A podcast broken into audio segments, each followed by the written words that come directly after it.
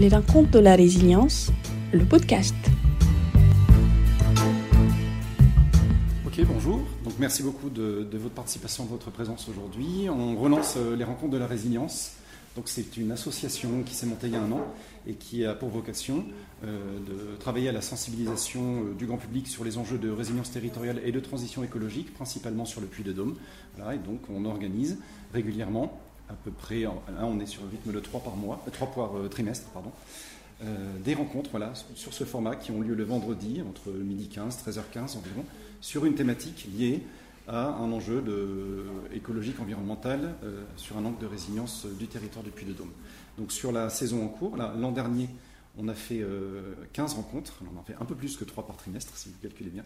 On a fait 15 rencontres, 6 sur euh, l'alimentation, 6 sur l'eau et 3 sur la mobilité. Voilà. Donc on change de thématique tous les trimestres, et là, on a commencé un trimestre, on commence aujourd'hui sur les pollutions locales. On va traiter, on va parler de, des polluants atmosphériques aujourd'hui, dans un mois, le 19 euh, novembre, sur le même format, c'est un vendredi, on sera euh, au musée Lecoq et on va parler pollution de l'eau, rivière et nappes. Et euh, un mois plus tard, le 17 décembre, juste avant Noël, ce sera les déchets solides, tout ce qui est recyclage, etc. On espère avec le Valton, si tout va bien. Voilà, donc, mais ça, vous aurez, de, toute façon, on passera des détails petit à petit par la suite. Voilà, Aujourd'hui, euh, j'ai le plaisir euh, d'accueillir euh, Sophie. Bonjour. Sophie Sêtre de, de l'Adréal. Je vais vous laisser vous présenter. Je vous donne juste votre nom. Et Cyril Besser, d'Atmo Auvergne. Bonjour. Voilà, merci d'être présent aujourd'hui. Donc on va, on va parler de ces sujets, de, de cette question de la, la pollution de l'air, des polluants atmosphériques. Est-ce que le département du Puy-de-Dôme, avec sa diversité, ville, campagne, plaine, montagne, dans quelle mesure il est impacté? On va voir que ça se passe globalement bien, mais il y a quand même des points de vigilance importants. Et, euh, puis globalement, on va, on prendre un petit peu plus sur euh, quel type de polluants, les mécanismes et comment on peut malgré tout euh, lutter et travailler à leur, réduction. Voilà. cette séance est enregistrée. Vous, pouvez la vous pourrez la retrouver prochainement, on va dire d'ici une grosse semaine sur notre site, comme toutes les rencontres de la résilience. Elles sont toutes en podcast en audio, en synthèse texte, et toutes les slides qui vont être diffusées seront, et, également quelques éléments complémentaires euh, seront proposés sur le site également. Voilà. Et enfin, euh, on va, je termine là-dessus, on fait un échange, voilà, tous, les trois. Et bien sûr, vous pourrez poser des questions par la suite, également les personnes en visio. N'hésitez pas à vous signaler euh, à Patrick qui fait la, la régie. Voilà, merci, merci pour ton aide. Voilà, vous pourrez, et on relaiera vos questions avec nos intervenants. Et enfin, les personnes, vous, êtes, euh, vous, êtes, présents ici. Merci, vous êtes ici. On est un petit mot quand même sur le Grain qui nous accueille. Donc le Grain, c'est un café euh, tiers-lieu, euh, café culturel et production de médias, qui est situé rue Saint-Hérem à Clermont, en dessous de la mairie. C'est l'ancienne librairie Papageno, si ça vous, si ça vous parle. Donc c'est un environnement, on ne voit pas trop en visio, mais c'est un environnement. On voit un petit peu des livres, c'est quand même un environnement très littéraire. c'est un, chouette coin avec de, très belles productions et également un côté café. Donc n'hésitez pas à prendre soit un café ou une boisson chaude, ou il y a quelques jus de fruits assez, assez étonnants qui, j'espère, vous font plaisir. il y a des biscuits, du, gingembre, etc. C'est avec une, tendance africaine assez, assez sympa. Voilà. Euh, un petit mot de présentation peut-être, parce que j'ai juste donné vos noms, mais euh, qui êtes-vous plus précisément? Ben, Sophie? Allez, honneur aux dames. Euh, donc moi je suis Sophie Sêtre, je travaille à direction régionale de l'environnement, de l'aménagement et du logement, plus connue ou moins connue, je ne sais pas, sous le nom de DREAL, Auvergne-Rhône-Alpes.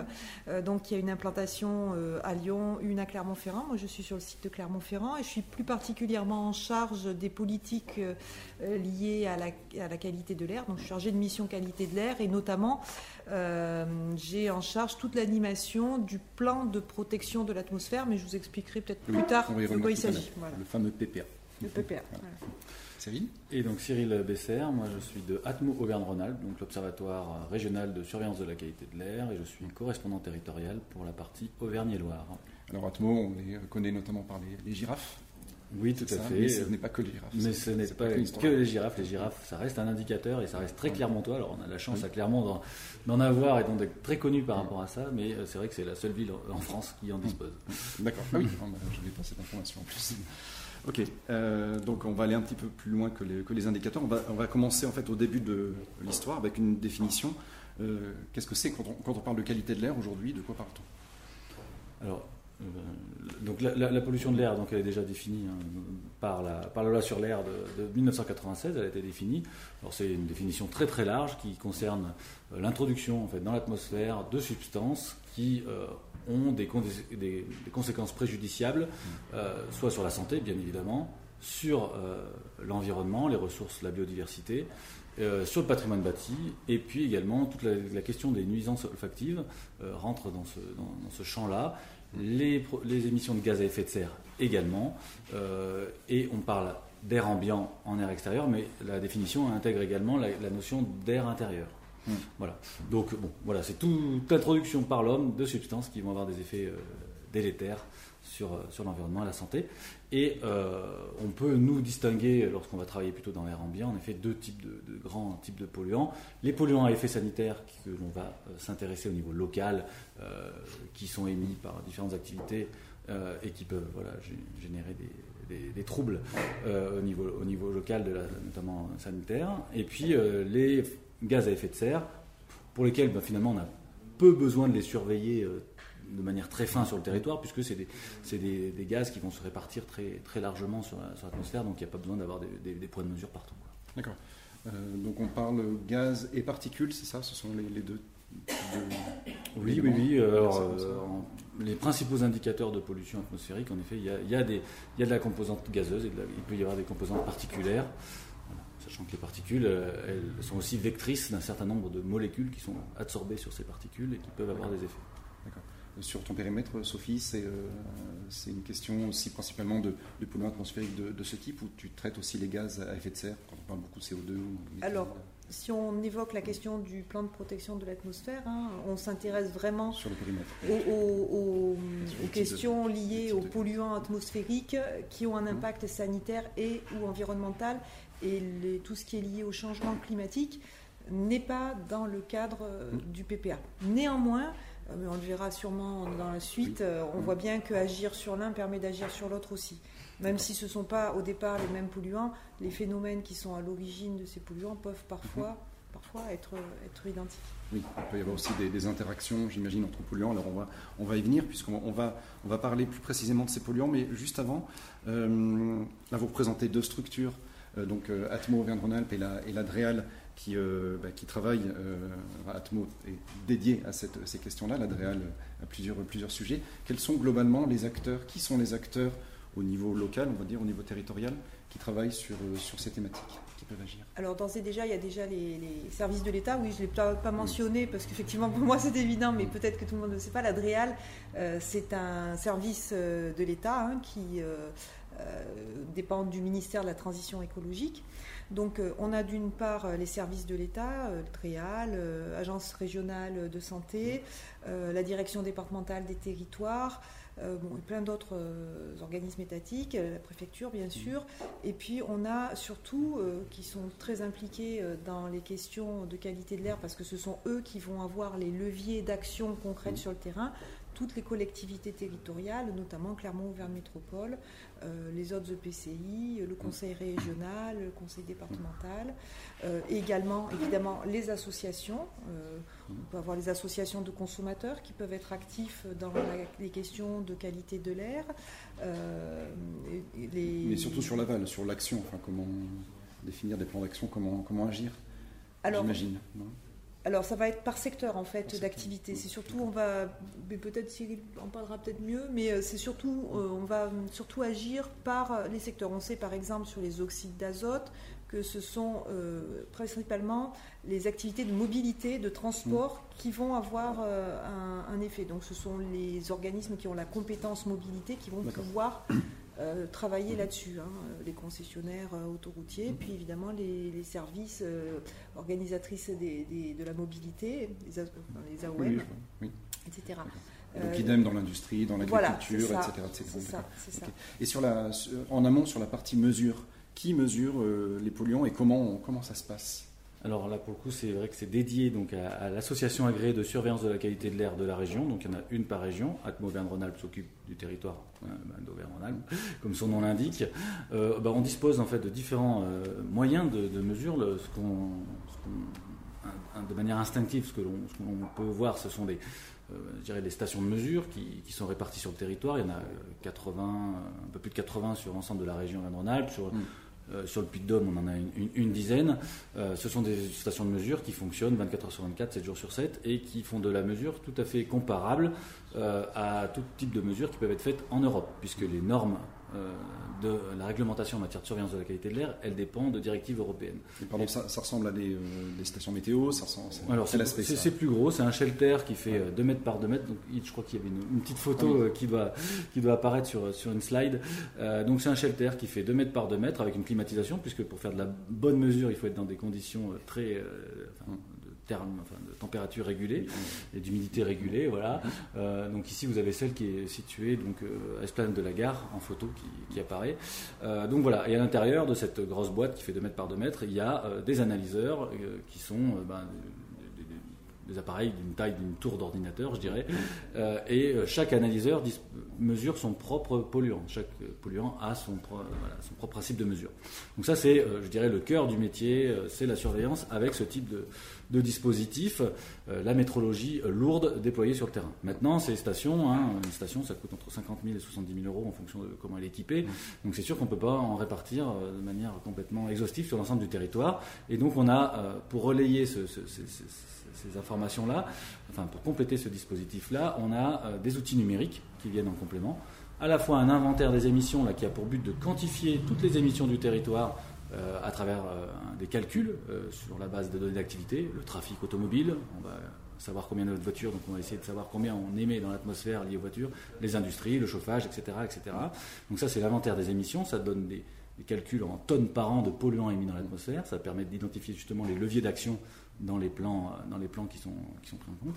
Et puis cet inventaire, on va lui ajouter une petite couche de météo, une petite couche de dispersion atmosphérique, une petite couche de transformation euh, dans l'atmosphère. Donc, euh, quand je dis petite couche, hein, c'est des gros modèles mathématiques qui tournent euh, chez nous et c'est beaucoup, beaucoup, beaucoup de, travail et, et, de qui sont partagés sur les différentes Atmos en France, j'imagine. Alors, pour nous, Auvergne-Rhône-Alpes, on fait tourner un modèle propre à notre région. Il y a un modèle national mmh. et il y a des modèles régionaux. Donc, nous, on a notre propre modèle. Et ce modèle, il nous permet d'avoir une information spatialisée sur l'ensemble de la région Auvergne-Rhône-Alpes. Toutes les communes ont une information qualité de l'air et euh, avec des systèmes de prévision J plus 1, J plus 2. Donc ça veut dire qu'on peut avoir une précision à quel métrage sur le territoire? Parce que les cartes qui sont sur le site sont assez fines. Oui, alors le, en, de manière opérationnelle, c'est-à-dire au quotidien, tous les jours, euh, le, le, pardon, le, modèle régional, mm. il a une maille kilométrique, sauf sur les métropoles, les grosses métropoles, où là on a un modèle local plus fin, qui s'appelle CIRAN, et qui lui a une euh, résolution à 10 mètres. Voilà. Et lorsqu'on fait les cartographies annuelles à la fin de l'année, donc on refait tout mouliné, etc., on arrive à avoir une résolution à 10 mètres sur l'ensemble de la région D'accord. Ok.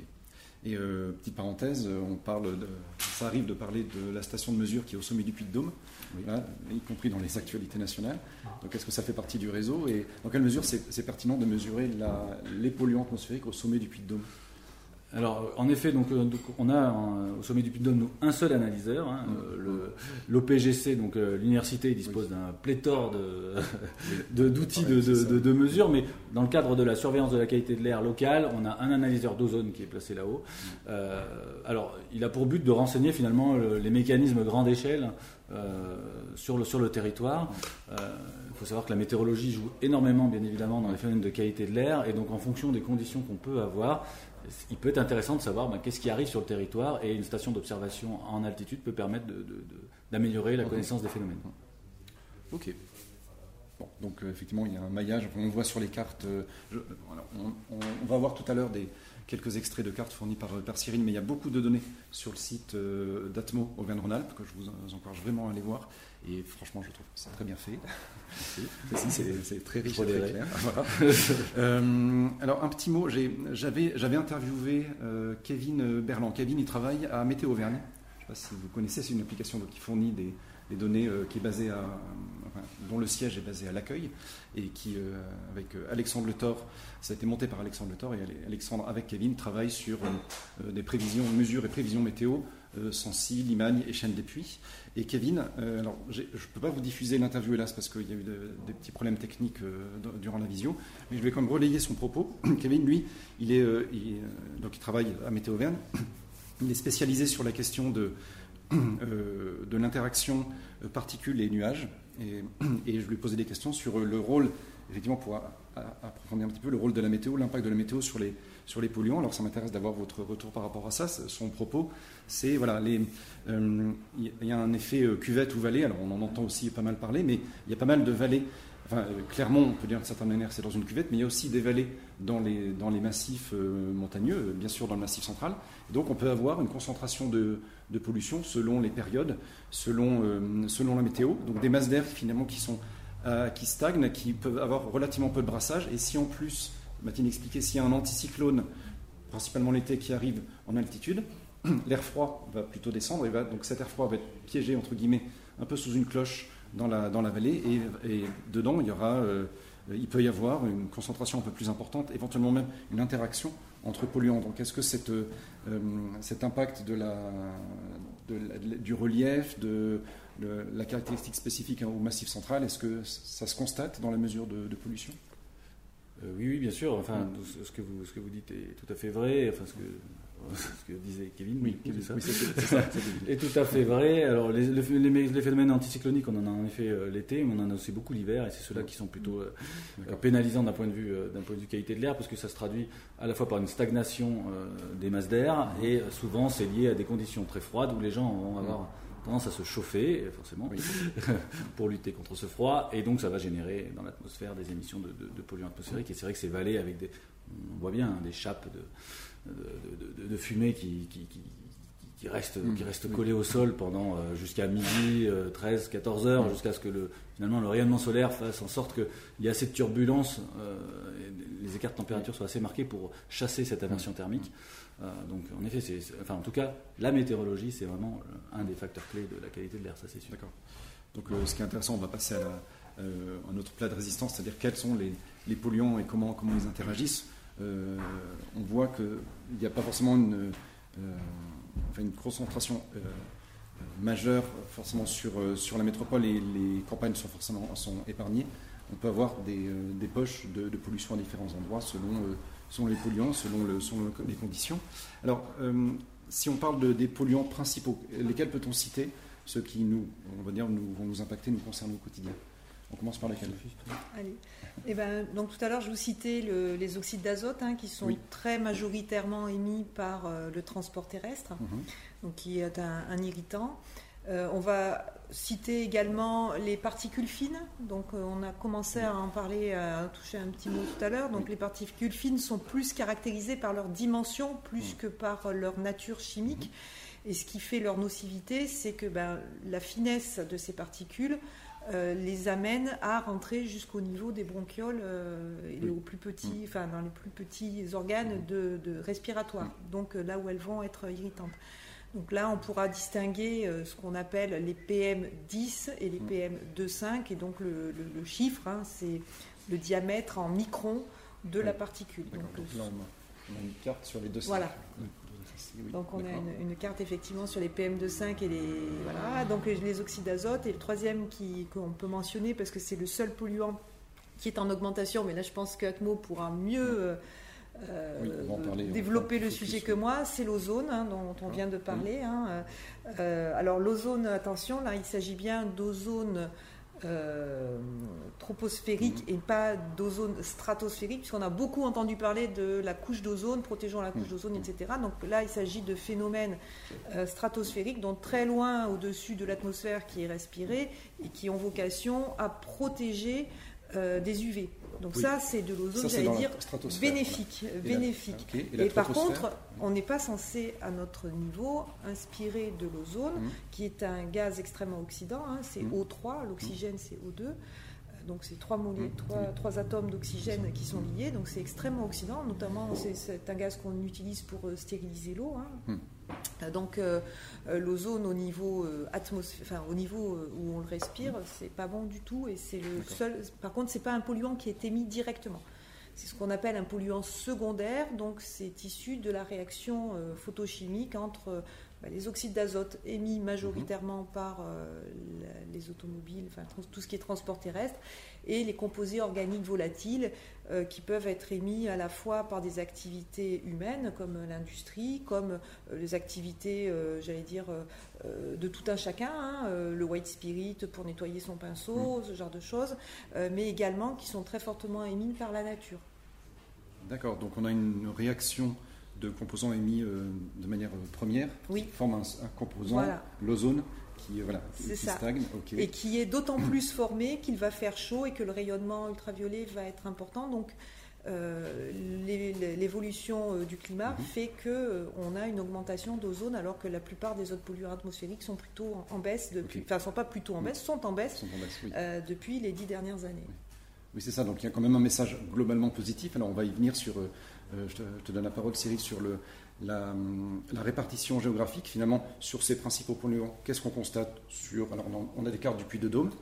Qu'est-ce qu'on constate sur le, département? Et un mot peut-être par rapport au reste de la région, puisque tu suis aussi ça. Oui. Alors, tout à fait. Donc, sur les cartes, hein, vous retrouvez pour les trois indicateurs qui ont été évoqués par Sophie. Euh, juste avant, ben, les, euh, la répartition géographique des concentrations. Alors l'échelle de couleur, elle est euh, dépendante de la valeur de référence qui est utilisée. Donc dès lors qu'on va se situer dans une, dans une zone rouge, on va dire qu'on va dépasser la valeur réglementaire. Euh, donc là, on s'aperçoit que globalement, euh, sur les euh, différents indicateurs, sauf pour l'ozone en altitude, mais là où il n'y a pas une population très importante qui, habite, on respecte ces valeurs réglementaires. Pour les particules fines, petite spécificité sur les PM2,5, la valeur réglementaire, donc qui est en, rouge, ne correspond pas à la valeur sanitaire. La valeur sanitaire est 1,5 fois plus faible, elle est à 10 microgrammes par mètre cube, euh, la valeur de l'OMS, alors c'est la valeur de l'OMS 2005. Hein, la semaine dernière, il y a deux semaines, l'OMS a publié de nouvelles valeurs guides et on verra les conséquences derrière que ça a en matière d'exposition de population. Mais bon, bref, si on compare euh, les euh, statistiques à ces dépassements soit de valeur sanitaire, soit de valeur, soit de valeur guide, en, matière de, en matière de pollution atmosphérique, vous avez les chiffres sous les cartes de la population qui est exposée en 2020, 2020 étant une année un peu exceptionnelle. Hein. donc on a des chiffres qui sont en effet plutôt, plutôt faibles, euh, exception faite de, l'ozone qui est un petit peu en augmentation, mais qui, au regard de la, population euh, globale du Puy de Dôme est euh, plutôt faible. Si on dézoomait un petit peu ces cartes et qu'on avait une, qu'on ait une vision régionale, on verrait que l'ozone impacte beaucoup plus la partie la vallée du Rhône notamment, que les oxydes d'azote qui sont vraiment liés au transport sont des phénomènes très urbains et donc Clermont, Auvergne, euh, enfin Clermont, le centre de Clermont est concerné, mais c'est vrai que dès lors qu'on va se situer plutôt en zone rurale ou, de montagne où la densité d'habitation et de, trafic est moins forte, c'est un polluant qui va plus tellement poser de problème.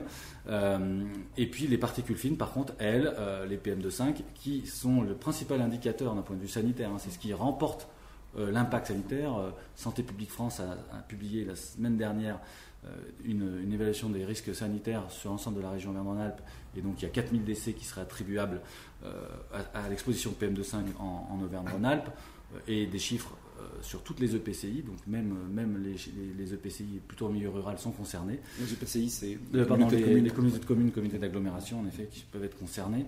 Et donc, comme vous voyez sur cette carte, hein, enfin sur la carte qui est à, droite de votre écran, donc sur les PM2,5, on est en gros concerné dès lors qu'il y a de l'habitation, dès lors qu'il y a des gens qui, qui vont se chauffer, il peut y avoir des phénomènes aussi liés à, la météo. Ça concerne sur le Puy de principalement ben, euh, les agglomérations, puis les Limagnes globalement, euh, la, vallée, euh, la vallée de la Dore également qui, est marquée.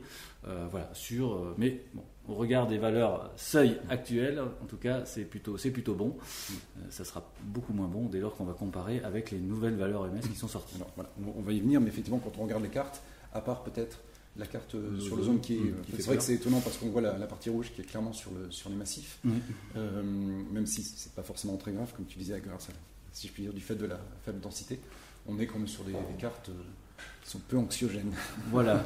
voilà. C'est plutôt bien. Est-ce que c'est d'une certaine manière lié aussi au fait, par rapport, si on compare avec le reste de la région Auvergne-Rhône-Alpes, au fait qu'on est peut-être plus lié à l'influence océanique un petit peu plus alors, à l'est alors, pas alors, pas tant, euh, pas, tant. Peut-être qu'on pourrait dire ça dans l'Allier, je dirais, puisqu'il y a moins de, il y a moins de, c'est-à-dire que les masses d'air sont moins contrariées. Euh, non, non, c'est vraiment, ça reflète hein, la situation du département, reflète un petit peu le, poids à la fois démographique et des activités économiques hein, du, du, territoire. Euh, Clermont, qui est une ville, bon, voilà, je ne sais pas comment on la qualifier, une grande ville, une ville moyenne, métropole, petite métropole, je ne sais pas. Euh, en tout cas, elle, voilà, l'exposition en tout cas des Clermontois correspond à peu près à, des villes de cette taille-là si on se situe par exemple dans des villes qui sont plutôt sur la façade ouest, où en effet ça balaye beaucoup plus du fait de la dispersion qui est plus, favorable, euh, des villes comme Rennes ou Nantes ont des situations plus favorables que Clermont. Donc, euh, donc, voilà, on est dans une situation, je dirais, intermédiaire. Euh, en région Auvergne-Rhône-Alpes, il, y, a Lyon qui a tendance, et Grenoble, la vallée de l'Arve, on entend souvent parler sur, sur les problématiques de, qualité de l'air. voilà, Clermont est à sa juste place, je dirais, elle n'est pas à l'abri des phénomènes. D'accord. Donc, qu'est-ce que, qu'est-ce que vous retenez Quels sont les, dans ce constat qui est plutôt globalement positif, malgré tout, quels sont les, points de vigilance, chacun, que vous retenez sur euh, les polluants et les mécanismes, avant de, avant de parler des actions à mener?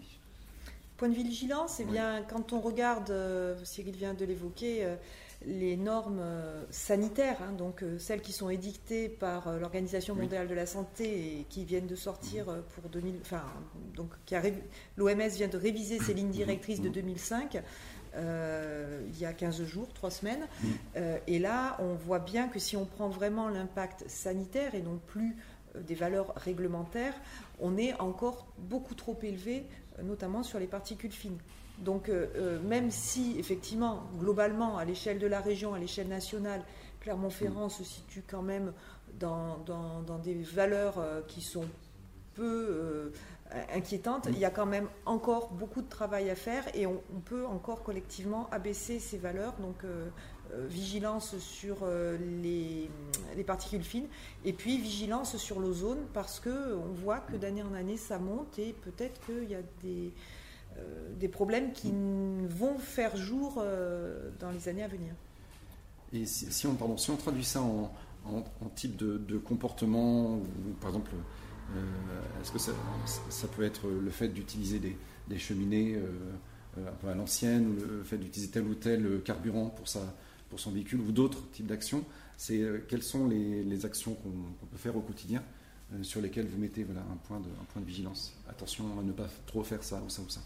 Alors en effet, on a vu qu'il y avait euh, plusieurs polluants, donc en fonction du polluant cible, je dirais que les actions vont être complètement différentes. Dès lors qu'on va s'intéresser à tout ce qui est euh, oxyde d'azote et impact en proximité routière, bien évidemment, ça sera sur toute la, partie mobilité, donc euh, développement des mobilités actives, prendre son vélo plutôt que, plutôt que sa voiture, bien évidemment, privilégier les transports en commun, euh, développer le tétrail, pourquoi pas, pour, limiter les déplacements. En tout cas, euh, essayer de, réduire la place de la voiture, notamment en ville, qui, a, un impact, qui a un impact très fort. Lorsqu'on va s'intéresser aux, particules, par contre, en effet, là, si on regarde un petit peu le, les quantités de particules émises dans l'atmosphère par nos activités, c'est surtout le chauffage. Et en effet, le chauffage un petit peu euh, euh, ancienne génération, les foyers ouverts, euh, avec des bois, du bois qui n'est pas forcément de qualité, qui, est, mis, qui, est, mis, dedans, qui génère le, plus de pollution. Donc, aller vers soit un remplacement vers des, nouveaux appareils de bonne facture, labellisés, flammes vertes, etc., ça permet de, de réduire, changer carrément. Le, euh, isoler son, sa maison pour éviter de consommer déjà la première chose et puis vous changer son système de chauffage enfin ce, genre de, ce, genre de ce genre de choses être vigilant sur ce qu'on achète comme produit également pour que ce soit peu émissif. Mhm. alors un petit, euh, un petit focus sur la voiture électrique. C'est vrai qu'on parle souvent aussi de la question de la voiture électrique qui a pour avantage de ne a priori de ne rien émettre quand elle roule. Est-ce que vous êtes d'accord avec ça? Est-ce que ça peut être une, une vraie solution à ces problématiques liées à la mobilité? Bah, alors sur les émissions euh, des véhicules, il y a deux types d'émissions. Il y a les émissions à l'échappement qui sont directement liées à la motorisation, et puis il y a euh, toutes les, les, émissions de particules qui sont liées au contact, enfin à l'usure entre la route et puis le mmh. pneumatique, euh, le freinage, etc. Donc bon, ça, quelle que soit la nature de la motorisation, finalement, cette partie-là d'émission, elle va rester. Mmh. Euh, par contre, effectivement, sur la partie échappement, émission à l'échappement, eh bien, le, type de motorisation a un impact direct euh, sur les émissions locales. Je parle bien des émissions locales. Mmh. Ok.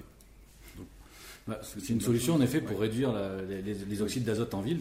il est certain que ça, pose beaucoup d'autres questions environnementales, mais, mais d'un point de vue purement émission d'oxyde d'azote euh, en, en, ville, ça, peut être, ça peut être une solution. Après, est-ce qu'il faut privilégier ce genre de solution ou plutôt essayer de réduire la place de la voiture, je dirais que peut-être mieux euh, voilà, réfléchir à la deuxième solution.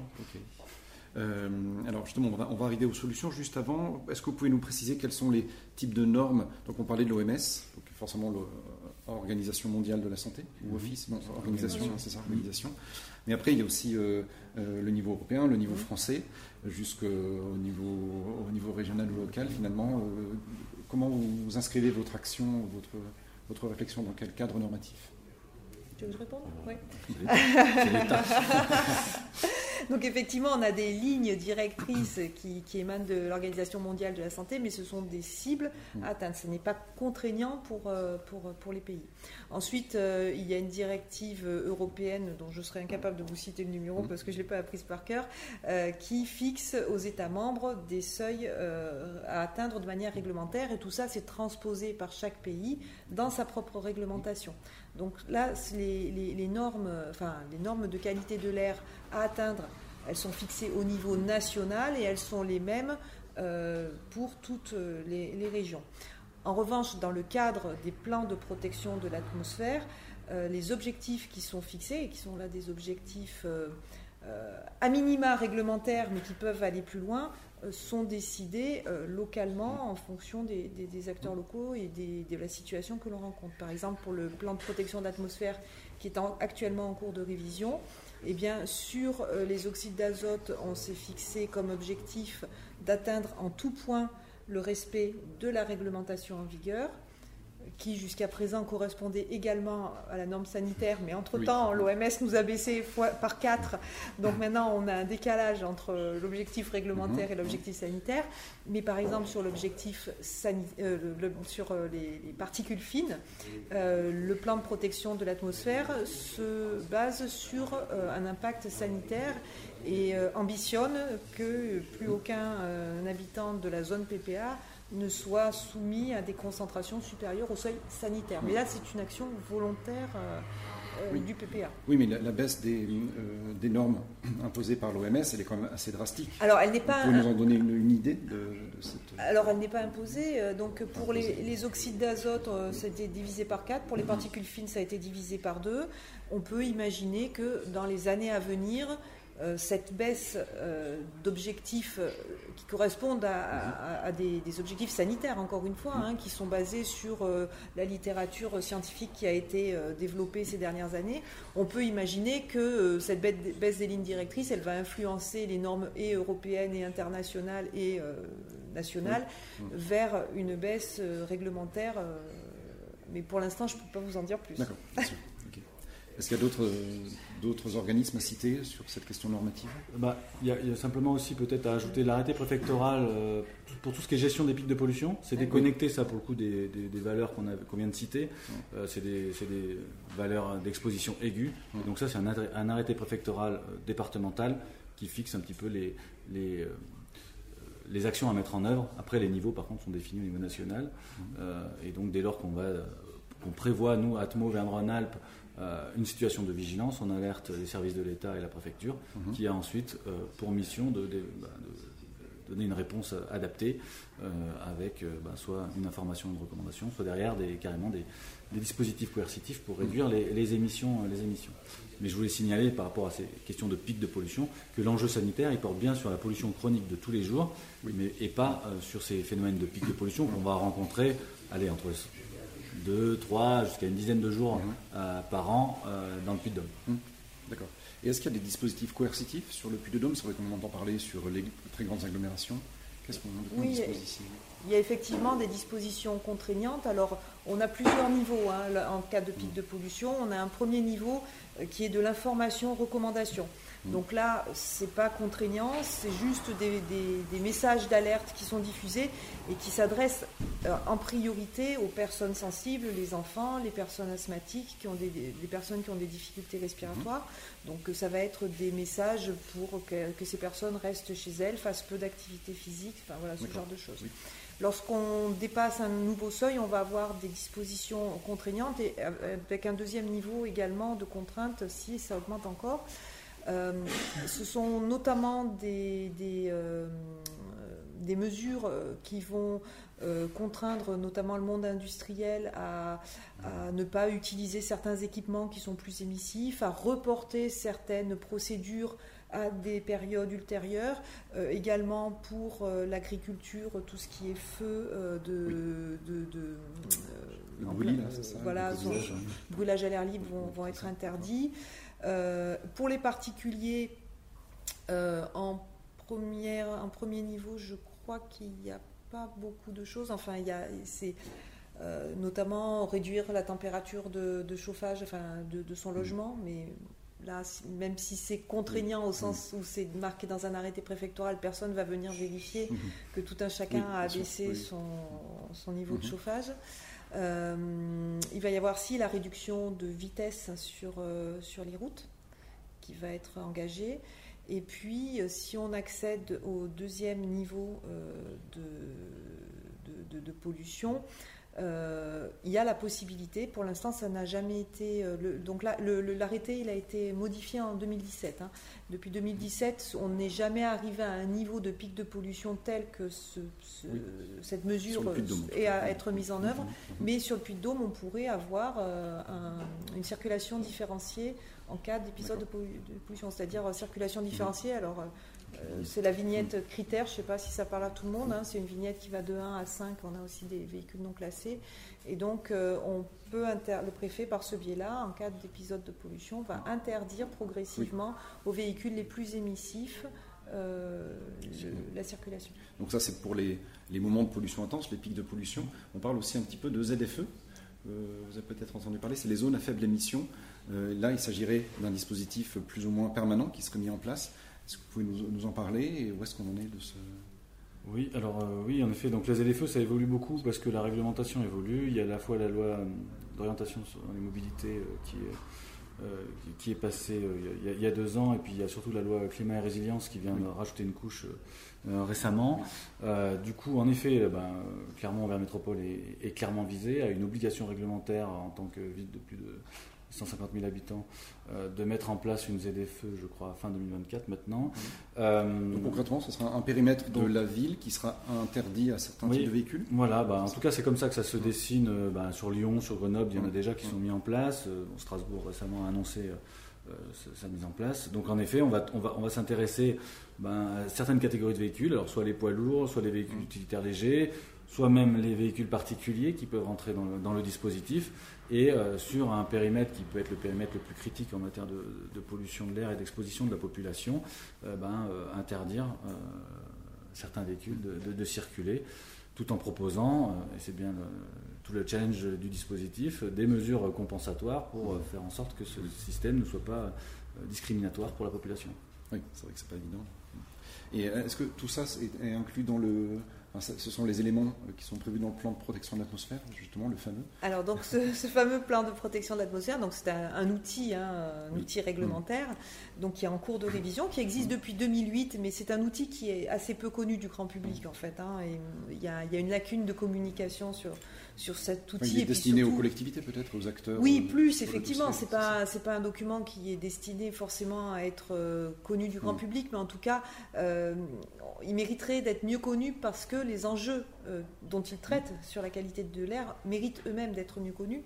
donc ce document est en cours de révision et effectivement, il inclut euh, à l'intérieur, enfin, il, inclut dans son plan d'action l'ensemble des politiques euh, qui sont menées euh, localement et qui ont pour qui ont pour effet d'abaisser la pollution de l'air. Et notamment, la zone à faible émission est une des fiches d'action qu'on va retrouver au sein du PPA. D'accord, donc une recommandation d'action sur un périmètre départemental?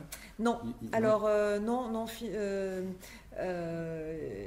Le, périmètre qui avait été étudié en première intention, parce que c'est le périmètre qui correspond hmm. euh, euh, à la zone administrative de surveillance de la qualité de l'air, c'était le Grand Clermont. Donc le Grand Clermont, c'est Clermont-Auvergne Métropole, euh, Rion-Liman, Volcan, agglomération, hmm. Mont-d'Arverne communauté et Bion communauté. Donc ça, c'est le périmètre d'étude. On a travaillé avec l'ensemble des collectivités territoriales du Grand Clermont. Il s'avère que il semblerait plutôt qu'on parte sur un périmètre du plan de protection de l'atmosphère qui soit centré sur Clermont-Auvergne Métropole avec une association euh, fine des autres euh, communautés de communes pour que justement ils apprennent un petit peu à, fonctionner sur ce sujet qui est, quoi qu'il en soit, relativement nouveau. enfin, même si la qualité de l'air, c'est pas nouveau, Cyril en témoignera, mais ça n'a pas encore percolé vraiment localement. Et donc, voilà, il y a une maturité à acquérir qui fait qu'on va partir probablement sur un périmètre un peu plus limité, quitte à aller, à l'agrandir plus tard. Et quoi qu'il en soit, l'absence de plans de protection de l'atmosphère euh, n'empêche pas une collectivité hmm. d'agir en faveur de la qualité de l'air. Oui, dans le sens par exemple, pour avoir des plans d'action ah bah, qui sont locaux, qui ne sont pas liés au PPR. Et quels sont les, globalement pour des collectivités les, moyens qu'on peut mettre en place, les moyens financiers qu'on peut solliciter pour agir ensuite sur, euh, sur cette question de la protection de l'atmosphère alors, il y, a beaucoup de financements qui dépendent à la fois du Conseil régional et euh, de l'ADEME, hmm. donc l'agence développement euh, maîtrise de l'énergie. Euh, donc il y a des financements euh, qui, arrivent, qui sont soit fléchés sur des zones PPA ou des zones avec des forts enjeux, des forts enjeux sur l'air. Hein. Et en dehors de ces zones-là, il y a aussi beaucoup de dispositifs nationaux qui peuvent être, qui peuvent être, qui peuvent être actionnés pour ben, aider au renouvellement ben, justement de, de, chauffage ou, ou aller chercher des financements pour renouveler des véhicules, proposer des, euh, des services de vélo, des, en libre service pour la population. Enfin, donc il y a, y, y, a, y a, pas mal de, donc il y a des ressources qui, existent. Après, elles sont très dispersées, je pense. Mm. Enfin, c'est pas moi de le dire, mais mais voilà, il y a beaucoup, il peut y en avoir beaucoup euh, avec des appels à projets euh, qui dépendent, voilà, de pas mal d'acteurs, de pas mal de niveaux. aussi géographiques et donc il mm. faut arriver à s'y retrouver mais en effet il y, a, quand même de, de l'argent pour aider la collectivité à, à mener ces politiques là Bon, ben, je vais terminer par la fameuse question de conclusion, parce qu'on a notre même question à chaque euh, rencontre de la résilience, c'est si vous avez une baguette magique, finalement, qu'est-ce, que, qu'est-ce qui manque sur le territoire? Qu'est-ce que vous créeriez s'il n'y avait pas de contrainte? Voilà, quelque chose qui, permettrait de, d'avancer sur ce dossier. Sophie? Oula, un souhait, une, grosse baguette. Joker, euh, non, là comme ça, une, baguette magique qui ferait euh, avancer les choses. Quelque chose qui manque sur le territoire en fait. Vous avez peut-être vu ailleurs, dans un autre territoire, un, un dispositif, une action. De l'innovation peut-être, hmm. quelque, ouais, euh, de la créativité, de l'innovation. au niveau, pardon, recherche ou start-up, enfin, euh, plus d'acteurs euh, privés ou, de la recherche. Oui, peut-être, peut-être, oui, effectivement. C'est vrai que c'est très institutionnel mhm. et on, voit que c'est vraiment service de l'État, collectivité euh, territoriale. Mm. Et euh, moi, j'aimerais bien que la société civile euh, s'empare un mm. petit peu mm. du sujet et, monte au créneau aussi. D'accord. Ok. un bon souhait, Cyril ben, moi, pour aller un peu dans ce sens-là, peut-être qu'avec une baguette magique, on pourrait délivrer à tout à chacun le, dernier rapport justement de Santé publique France, qui, qui montre qu'il y a un effet de la, pollution de l'air à tous les niveaux, sur tous les, à l'échelon de toutes les euh, les communautés de communes, communautés d'agglomération, on n'est pas à l'abri euh, des phénomènes de pollution euh, dans le Cantal, même si, bien évidemment, la situation est, bien plus favorable qu'à Lyon, hein, bien évidemment, mais on n'est pas non plus à l'abri de ces phénomènes-là. Ce sont des, c'est une pollution, ça a des, ce qu'on appelle ça pas d'effet de seuil en fait. On, fixe des seuils, mais en fait il n'y a pas d'effet de seuil à la phénomène de pollution. Et la pollution de l'air, elle tue dix fois plus que le tabac chaque année en France. Donc voilà, si tout à chacun déjà pouvait se prendre conscience que c'est un vrai sujet pour sa propre santé, pour la santé de ses enfants, même quand on est dans une zone qui apparaît préservée par rapport à la qualité de l'air, pour au moins avoir comme enjeu ben, de faire en sorte que de le continuer à le préserver et pas de D'autant plus que ça peut être de la pollution intérieure aussi dans son logement. Ah, aussi, c'est encore une autre thématique. Et si je peux en profiter, du coup, me reviennent en mémoire des mots que j'ai entendus la semaine dernière euh, euh, de la part de, du professeur Martine Duclos qui travaille au CHU et qui est une fervente promotrice des modes actifs. Donc, mode actif, c'est la marche, pour la mobilité, hein, la marche, le vélo, et qui nous expliquait que euh, même si on est dans un environnement euh, où la qualité de l'air est dégradée, le bénéfice de la mobilité active sera toujours supérieur euh, à ce qu'on va inhaler pendant ce mode actif. Donc il ne faut pas, faut pas dire ah non aujourd'hui c'est pollué ou, ça va c'est pollué dehors donc je prends ma voiture parce que je D'abord parce qu'on s'expose beaucoup plus au mm. volant de sa voiture puisqu'il y a moins de renouvellement d'air. Mm. Et ensuite parce que le bénéfice des modes actifs va mm. être bien supérieure. Donc, voilà. Euh, J'espère qu'elle si elle nous écoute, j'espère Oui, qu'elle m'en voudra pas et que oui. j'aurai pas déformé euh, le Oui. message qu'elle Oui, c'est un message qui passe a souvent, mais c'est tout à fait vrai. Euh, et le fait donc d'aérer chez soi aussi, je crois que ça c'est important. Euh, et juste pour, pour terminer, il y avait quelques quelques sites. Enfin, euh, Atmo Auvergne a mis en place ou a participé en tout cas à la mise en place de plusieurs euh, sites qui donnent des des guides d'action euh, pratiques. Voilà, donc euh, oui, vous avez en fait euh, en slide hein, qui sont présentés un, un écosystème d'outils euh, qu'on a créé euh, au sein d'Atmo Auvergne-Rhône-Alpes Mm. pour essayer ben, de, de s'impliquer davantage euh, sur ces sujets-là. Alors euh, donc le premier outil c'est le site internet qui est très qui est très fouillis, il y a plein plein de données comme le disait Damien tout à l'heure, euh, donc faut pas avoir peur de, de creuser euh, sur ce site internet, il va bientôt changer d'ailleurs. Vous avez Euh, notamment un bilan 2020 de l'air ouais. dans le en Auvergne De- du Puy-de-Dôme. du ouais, enfin, voilà. enfin, voilà, Donc, chef de chaque euh, département, de euh, choses. on mettra les liens. On peut façon. retrouver pas mal de choses. Oui. Ensuite, il y a la question de je me protège et donc je peux utiliser euh, bah, Air2Go, qui est une application qui permet de bah, se localiser et donc d'avoir l'information sur la qualité de l'air à côté de soi. Oui. Et pourquoi pas, de, si je fais un trajet en vélo, de choisir finalement le trajet Mm. qui sera le moins pollué. Euh, une autre euh, app- application qui, là pour le coup, est euh, un service qui est déployé à l'échelle de Clermont-Auvergne Métropole qui s'appelle la Captotech, qui Mm. permet à chacun d'emprunter un microcapteur de mesure des particules fines pour bah, le trimballer, mesurer chez soi, aller au travail avec, enfin, bref, faire sa propre expérimentation de la qualité de l'air et rendre visible l'invisible. Il fait pas 2 mètres par 2 mètres par Non, voilà. Non, non, il est tout petit. Lui. Il est tout petit. Il est un peu moins précis que les grosses stations, mais bon, il, c'est- il ça fait dépend. quand même des- il D'accord. donne quand même des informations Mhm. intéressantes. Et puis le dernier, euh, le dernier maillon qu'on a développé, c'est Air Attitude, Mhm. là qui est une plateforme de partage des bonnes actions pour l'air, que ce soit en effet les différents Mhm. acteurs, Mhm. que ce soit les collectivités, mais aussi les, les industriels qui peuvent amener, à- t'amener à changer de process, euh, les citoyens qui s'engagent euh, dans du coiturage, dans de la mode actif, dans euh, des changements de chauffage, de l'isolation, des choses comme ça. Ça recense un petit peu toutes ces, euh, ces bonnes actions sur l'air à l'échelle de la région et surtout ça leur apporte aussi euh, la plus-value qu'on qu'on va donner, nous, c'est des calculs euh, en matière d'impact, que ce soit en matière d'impact de, de polluants à donc à l'échelle locale, de gaz à effet de serre aussi, pour faire le lien avec les politiques euh, ben, climat, air, énergie, euh, et puis aussi en matière de consommation d'énergie, parce que c'est intéressant de, de savoir un petit peu euh, D'accord. combien ça consomme. Donc euh, ces, trois, ces quatre outils-là peuvent ben, voilà, de- permettre de, de s'approprier davantage de passer à l'action. Voilà. Super. Merci beaucoup. Euh, on peut passer aussi à l'action et aux questions si vous en avez. N'hésitez pas. Alors, il y en a deux. Alors une question de la salle pour commencer peut-être. Oui, ensuite on passe à. Alors j'ai deux questions. Euh, une première sur une des choses que vous avez dit au tout début, que les émissions de euh, particules fines et de oxyde de dioxyde d'azote euh, avaient diminué. Donc la question que je me posais, j'imagine que c'est pas parce qu'on a moins consommé, est-ce que c'est parce qu'on a remplacé les, les matières, enfin, les, les énergies, euh, enfin, notamment le diesel par l'essence, ce genre de choses Ou est-ce que c'est parce qu'on externalise euh, ces pollutions ailleurs que dans notre territoire C'est la première question. Et la deuxième, euh, puisqu'on parle beaucoup de Covid euh, forcément en ce moment, comment, en quantifiant, quel est l'impact sanitaire de, tous ces polluants atmosphériques par rapport euh, au Covid Sachant que j'imagine qu'il y a interactions entre les deux. Je vais juste répéter la question pour que ce soit enregistré sur les micros.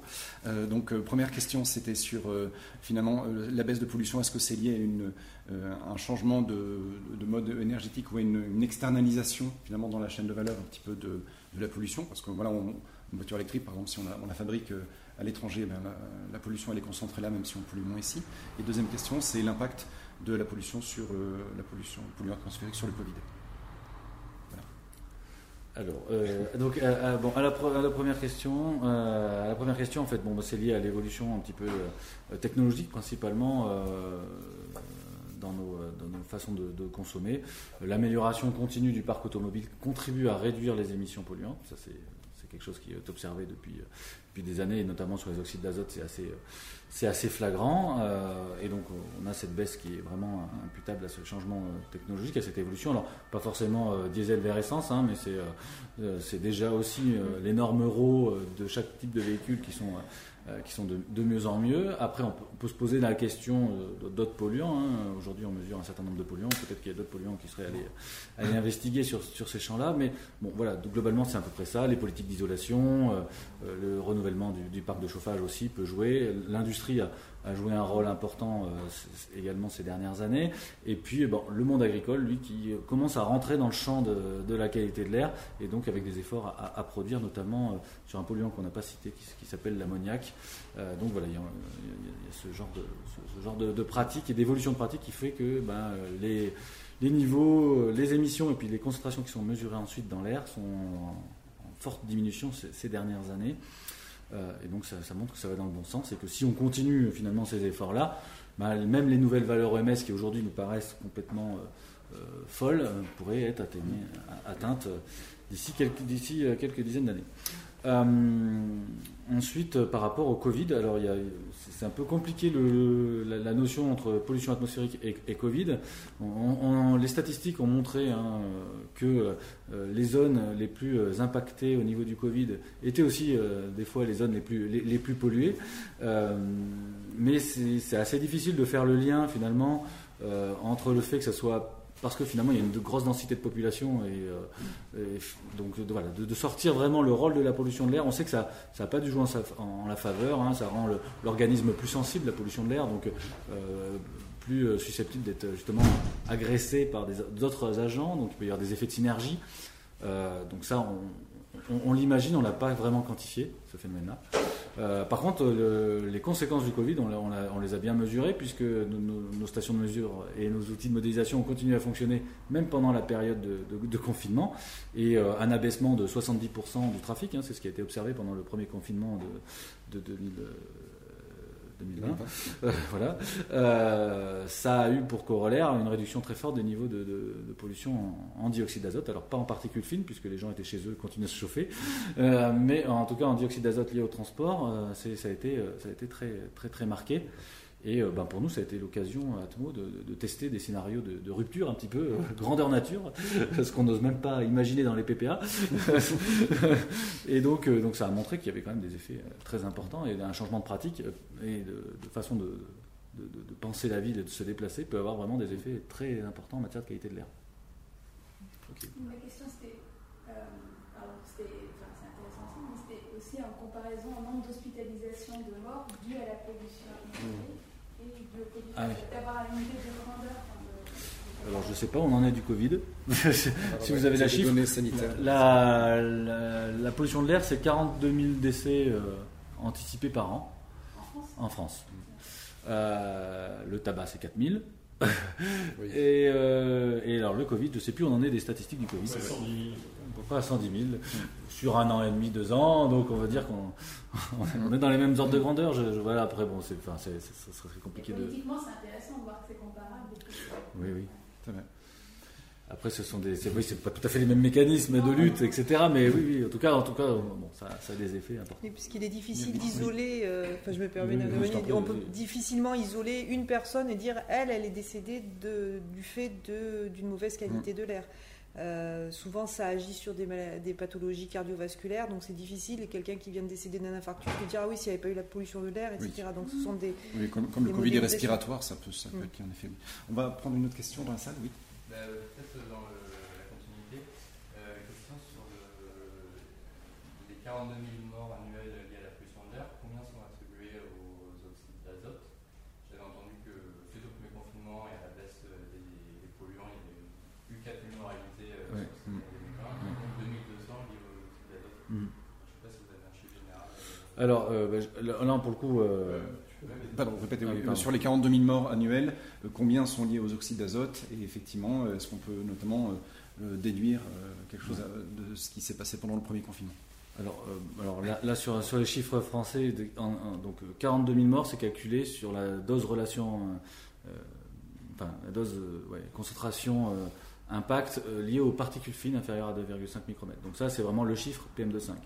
Euh, si on devait se consacrer à un chiffre euh, dioxyde d'azote, là je l'ai pas à l'échelle française, mais je l'ai à l'échelle de l'Auvergne, enfin d'Auvergne-Rhône-Alpes. Auvergne-Rhône-Alpes, c'est 4000 décès anticipés par an liés au PM2,5, à peu près 2000 euh, liés aux, oxydes d'azote. Mais euh, il peut y avoir des doubles comptes là-dedans.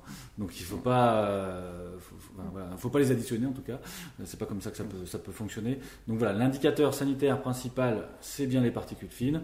Euh, Les oxydes d'azote ont un rôle important euh, et pas, pas à négliger. Donc euh, tout ce qui est réduction des, de l'exposition lorsqu'on habite à proximité d'une voie de circulation très importante, c'est- vraiment il y a un fort enjeu là-dessus. Euh, mais enfin voilà, c'est à peu près ça les, les ordres de grandeur. Euh, l'ozone, sur l'ozone, on n'a pas de statistiques sur la mortalité, on a des statistiques sur la prévalence de l'asthme, euh, enfin des, des facteurs de morbidité, comme on dit. Euh, Voilà. Mais, euh, mais ça, pour le coup, vraiment le, le rapport, le dernier rapport euh, Santé publique France est vraiment très très bien fait pour avoir des, ordres de grandeur. D'accord. Oui, je confirme. Ok. Et euh, il y avait des questions peut-être liées à ça euh, en visio, Patrick? Oui, donc il y, a, il y a deux questions. Une question euh, qui concerne les trois cartes qu'on a vues avec les trois indicateurs, qui est euh, finalement, est-ce que ces indicateurs correspondent à une période donnée dans l'année? Voilà. Est-ce que les trois cartes qu'on a vues correspondent à les périodes données dans l'année? Je relaye. On peut la remettre Je peux la répondre, je peux répondre directement ou... Oui. Oui, si, on, va, on va remettre les cartes pour l'instant. Oui, alors donc euh, simplement, hein, les, les indicateurs qui sont calculés là sont des indicateurs justement annuels. Donc c'est bien une synthèse annuelle, alors soit des concentrations moyennes, soit un nombre de dépassements de, de certaines valeurs, mais à cumuler à l'échelle d'une année. Les valeurs de référence définies dans la réglementation euh, sont des valeurs annuelles. Donc c'est représentatif de toute l'année. Voilà, mais il y a aussi des indicateurs en quasi temps réel sur le, sur le site. On trouve. Ah non, par contre, voilà, on fait de la mesure euh, mesure, temps réel, même vous pouvez accéder aux mesures de la station la plus proche, euh, quasiment en temps réel, sans même intervention de l'opérateur, sans validation, puisque les données sont directement relayées sur notre site internet.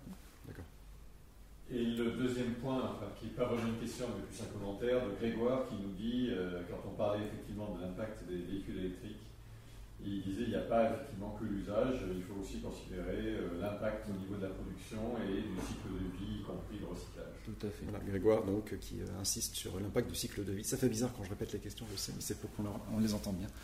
Sur les véhicules électriques, tout le cycle de vie, avant l'utilisation et après, production, recyclage. voilà, c'est peut-être une remarque plus, plus que ça. Est-ce que vous avez d'autres questions éventuellement. Marie-Pierre Euh, comment vous voyez l'avenir à moyen terme ici? C'est-à-dire, on a l'impression que les efforts sont faits pour que l'atmosphère s'améliore, mais est-ce qu'on peut craindre aussi, euh, je ne sais pas, je pense au, réchauffement climatique, peut-être à l'élargissement de l'autoroute enfin, Est-ce que, est que vous avez comme ça des, des idées de ce qui peut se passer dans les années à venir hein? Donc question, qu'est-ce qui va se passer Qu'est-ce qui peut se passer à moyen terme sur le territoire ici? Alors, bah, sur le sujet, justement, dans les, dans les, dans les accompagnements des, des plans et programmes qu'on peut réaliser, on, essaie de se projeter euh, dans des situations, euh, dans des situations bah, voilà, à horizon 2027, 2030, en gros, pour voir un peu qu'est-ce que peut, peut être l'évolution. Donc là, nous, on, on, a- on se dit, ben voilà, les tendances des dernières années, c'était cette tendance-là, si on les projette à l'avenir, qu'est-ce que ça va donner Donc ça va plutôt dans le bon sens, puisque les, les dernières années, ça- on, on est en réduction des, des émissions de polluants primaires, euh, mais il y a un grand mais, c'est qu'on peut toujours se poser la question, euh, en effet, de ce réchauffement climatique, de l'impact sur les, les niveaux d'ozone à venir euh, dans les, dans les années à venir, voilà, tout simplement. Et là, pour le coup, on n'a pas vraiment la maîtrise de ce que sera la, situation météorologique en 2030, euh, même s'il y a des grandes tendances qui se dessinent. Nous, il nous faudrait beaucoup plus de finesse si on voulait euh, faire jouer nos modèles en 2030 euh, pour, pour reproduire les, les- les situations. Donc, il y a quand même des interrogations sur certains polluants secondaires. Euh, là, on parle d'ozone, mais il y a aussi des polluants qui sont aujourd'hui qui ne sont pas normalisés, euh, normés et sur lesquels on a des interrogations, les particules ultra fines, nanoparticules dans, dans l'environnement, euh, les produits phytosanitaires, on commence à avoir une, une ébauche de surveillance pérenne qui est en train de se mettre en place à l'échelle nationale. Euh, donc voilà, il y, a- il y a quand même beaucoup euh, polluants émergents qui posent question et qui seront certainement amenés à, à être surveillés de manière voilà, plus, plus, plus, plus fin à l'avenir, avec des valeurs de référence à mettre en face. Parce qu'aujourd'hui, on sait mesurer ces polluants-là, mais on ne sait pas finalement quoi dire, puisqu'on n'a Non. pas de valeur sanitaire à mettre en face. D'accord. Euh, sauf si Sophie voulait ajouter quelque chose sur le. Je sur crois la qu'il y a des vision. questions. Oui. Une autre question. Euh, c'est une question très bête, hein, mais est-ce qu'il y a un risque de. Là, on émet des polluants dans l'atmosphère. Est-ce qu'il y a un risque que le seuil global de pollution dans l'atmosphère augmente et que, comme le, comme le CO2, je veux dire, il y a des- des- une saturation qui se fasse ou est-ce que c'est trop. Je sais pas, horizon 100 ans, 200 ans euh, Est-ce qu'il y a un risque de, de point de bascule de, suite à l'émission de, Ouais, Oui. Concentration, on atteigne un seuil et que ça change. Et euh, on, on a, ça. on a émis Dans l'atmosphère. CO2 sans se rendre compte de Oui. son impact. Comme le Là, CO2, on émet des polluants. Euh, Est-ce qu'il y aura un impact Peut-être qu'ils disparaissent plus vite finalement comme les polluants, comme le Alors, CO2 qui restent. Lorsqu'on parle de polluants gazeux à effet sanitaire, ceux qu'on a évoqués, ils ont des durées de vie qui sont de l'ordre de la, pour certains, de la microseconde jusqu'à dire l'heure, le, jo- le jour, au-delà de, au-delà de quelques jours, même les particules qu'on a émises là vont se retrouver au sol, etc. Par contre, la question qui peut se poser, c'est est-ce que si on émet à l'intérieur de ces particules un certain nombre de composés, des HAP, des, des- historiquement des, des, PCB, des choses comme ça, enfin bref, des, des- des- des molécules qui sont persistantes dans l'environnement, qu'est-ce que ça peut, de- qu'est-ce que ça peut devenir? Mais dans l'air, en tout cas, il n'y a pas de risque euh, D'accumulation. et d'arriver à des seuils euh, qui, qui deviennent intolérables. Euh, ils vont s'éliminer, je dirais. C'est des mécanismes qui se jouent à quelques, quelques, quelques heures, quelques jours. Là. Par contre, après, voilà. Ça, on est en- après, c'est le sujet de la prochaine, je crois. euh, intervention. Mais, là-dessus, euh, euh, Kevin, donc j'avais eu en visio, lui, comme, je vous avais dit, il est spécialiste de la question de la formation des nuages. Il me parlait de- des liens entre polluants et nuages. Finalement, les nuages se forment, les gouttes d'eau qui constituent le nuage se forment autour de particules.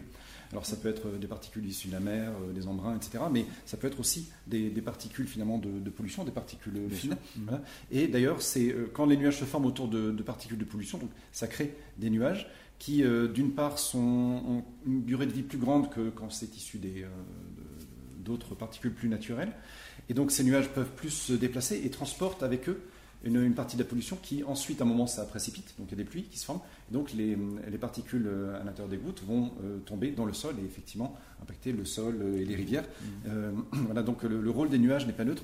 Euh, là, on parle de la, de la question de la pollution, du coup, de l'air qui se transforme en pollution de l'eau et du sol. Et il y a aussi le rôle des nuages sur euh, le changement climatique, le refroidissement, enfin, le, le fait de bloquer, de renvoyer le rayonnement solaire. Mais ça, c'est, c'est un autre sujet. Voilà, petite, petite parenthèse sur les nuages. Et est-ce que vous aviez d'autres questions? Moi, j'en ai une dernière, enfin, je ne sais pas si c'est la dernière, ça peut voir. Euh, Est-ce qu'il y a des villes, voire des pays qui sont, de votre point de vue, exemplaires dans ce domaine et plutôt en avance euh, sur ces sujets Alors, il y a- y a- alors, pour le coup, hein, il y a- il existe des modélisations qui sont faites avec, qui sont basées sur les Je ne sais pas, tu veux peut-être répéter, répéter Ah Ah oui, euh, c'est pour ça que vous me regardiez en fait. Oui. Pardon, j'étais-. Fallait- Est-ce qu'il y a des villes ou des territoires qui sont exemplaires sur le sujet? Oui, alors euh, du coup, expliqué en effet hein, le système de surveillance de la pollution de l'air. euh, il, y a un- il y a un, enfin, il y a un système dans chaque pays hein, qui, qui suit- qui suit ça. Alors, euh, plus ou moins dense en matière de, de réseau de mesure ou de réseau de modélisation, mais il y a des modélisations qui tournent à l'échelle euh, mondiale et qui per- permettent de, comparer euh, chaque, pays les uns avec les autres. Euh, simplement avoir en tête que globalement, dès lors qu'il va y avoir une activité euh, anthropique, donc humaine, il va y avoir des phénomènes de pollution et que globalement c'est très corrélé à la densité d'habitation, etc. et aux mécanismes météo. Juste en aparté, une, petite anecdote là-dessus, lorsque bah, justement l'OMS a, publié ses, ses nouvelles valeurs de référence, euh, il y a eu un, papier dans le, dans le Monde qui a fait justement cet, cet effort de comparaison, euh, euh, en- notamment en Europe. Donc en Europe, ben, tout le monde dépasse les nouvelles valeurs de re- recommandation, sauf l'Islande, qui euh, se situe alors hors, hors éruption volcanique, hein, parce que bon, les, les éruptions volcaniques peuvent provoquer des, des phénomènes de pollution, même si c'est pas des émissions anthropiques. Euh, mais voilà, donc en tout, voilà, en tout cas, il y, a, il y certains pays en effet, mais c'est vraiment plutôt lié à, finalement à cette densité de, de, popu- de population. Euh, après, en Europe, on peut hiérarchiser euh, les, les pays les uns par rapport aux autres. On a toutes les statistiques pour, euh, pour donner ce- ce- des, des classements. Et d'ailleurs, euh, l'agence européenne en a, a fait un, publié un classement il y a deux semaines sur, sur le sujet où on peut situer Clermont-Ferrand par rapport à toutes les, les villes européennes, si vous le souhaitez. Ok. Moi, j'avais lu euh, justement dans un papier du Monde sur, euh, récemment sur la pollution euh, le sujet de, de- des livraisons. C'est un sujet Oui. euh, qu'avec aussi beaucoup, beaucoup Patrick. La- le dernier kilomètre, suite notamment au Covid, il y a eu de- une très forte augmentation de livraison. Alors, à la fois de livraison de biens, voilà, quand on commande sur, en ligne ou sur Amazon ou sur d'autres sites, mais aussi des livraisons alimentaires. Voilà. Et euh, je crois que les chiffres, c'est à peu près plus 40% de, de livraison durant la période du Covid. Et apparemment, aujourd'hui, donc, il y a 4000 euh, 4 millions euh, de colis livrés par jour en France, voilà, et pour euh, un peu plus de 95% des véhicules diesel.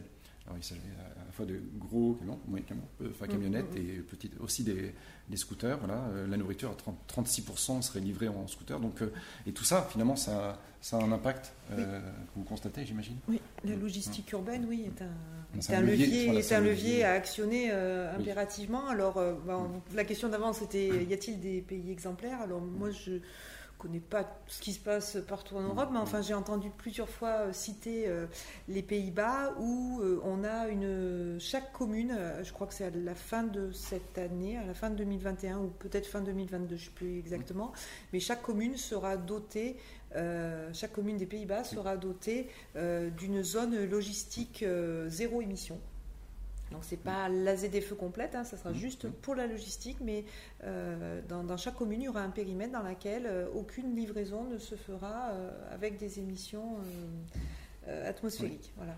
Et ils ambitionnent quelques années plus tard que ce soit l'intégralité du pays qui soit en, lévi- en- en très bas niveau pour la logistique urbaine. Alors sur Clermont-Auvergne Métropole, je sais qu'il a- qu'il y a un, un- un schéma de logistique urbaine hein, qui, qui- qui va dans, la même, Oui. euh, dans le même sens. Je ne suis pas en mesure de, de vous le détailler, euh, mais, Oui, mais oui. ça existe. En tout cas, réflexions enfin, en tout la réflexion, elle existe un peu partout dans le monde sur, euh, sur cet impact-là qui, effectivement, est important et plutôt a tendance à augmenter par le nombre de livraisons qui augmente. Et en juin dernier, on avait fait une rencontre de la résilience dans la mobilité sur cette thématique. Et voilà, on vous invite à aller la, la voir. Euh, on peut s'arrêter là, sauf si vous avez d'autres questions, c'est bon? Eh bien, merci beaucoup. Voilà. Merci. Euh, donc, euh, prochaine rencontre le 19 novembre, vendredi, sur la question de la qualité de l'eau. Les- alors, pas la ressource elle-même, parce que celle-là, on l'a déjà traitée, c'était finalement sur la quantité, mais sur la question de la qualité. On va parler des rivières, des nappes phréatiques, euh, etc., et de la qualité au robinet. Voilà. Euh, et donc, euh, voilà, d'ici, là, il y a les vacances qui arrivent, donc on va dire que d'ici deux semaines, vous pourrez trouver en ligne le, le- le compte-rendu euh, détaillé et synthétique de cette rencontre. Merci beaucoup, Sophie, Cyril, Merci. merci pour votre présence. Retrouvez ce podcast, la synthèse écrite, les données présentées et d'autres éléments sur notre site web par ici la résilience.org. Tout attaché sans accent. À bientôt.